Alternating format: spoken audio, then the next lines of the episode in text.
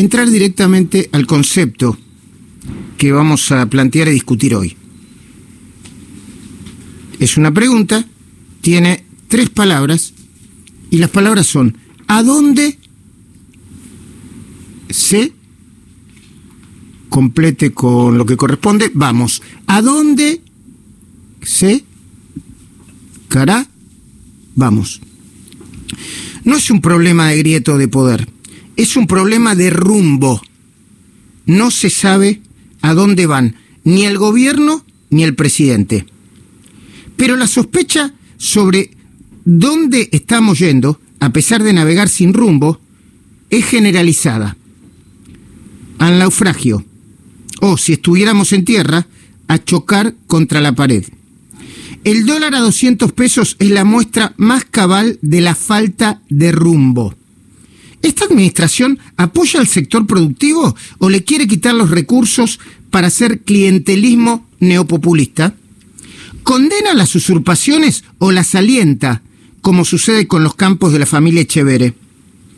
El gobernador Axel Kisilov, poniendo en la misma bolsa a las tomas de tierras y a los barrios privados, ¿no debería ser analizado por el nodio, ya que constituiría odio de clase basado en datos sesgados? A la falta de rumbo hay que agregar otras desventajas.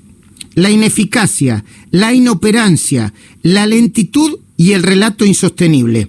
El ministro de Economía, Martín Guzmán, parece una persona bien intencionada, pero lo de sus palabras, lejos de tranquilizar, inquietan más al mercado.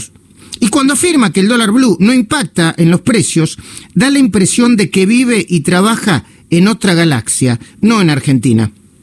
En cambio, Alberto Fernández, echando la culpa de la suba del dólar a los especuladores, es siempre más de lo mismo. Lo que bajo la gestión de Mauricio Macri era fuga de capitales para beneficiar a los amigos del presidente, ahora es responsabilidad de los especuladores, los nuevos enemigos no identificados, a quienes quieren echarle la culpa porque la receta hasta ahora no funciona. Encima todo sucede bajo la mirada atenta de Cristina Fernández, a quien el peronismo le atribuye una superioridad moral y una eficiencia que solo existen en la imaginación de la militancia cuasi religiosa. ¿Hacia dónde carajo vamos? Es la pregunta de la hora. Necesita urgente una respuesta.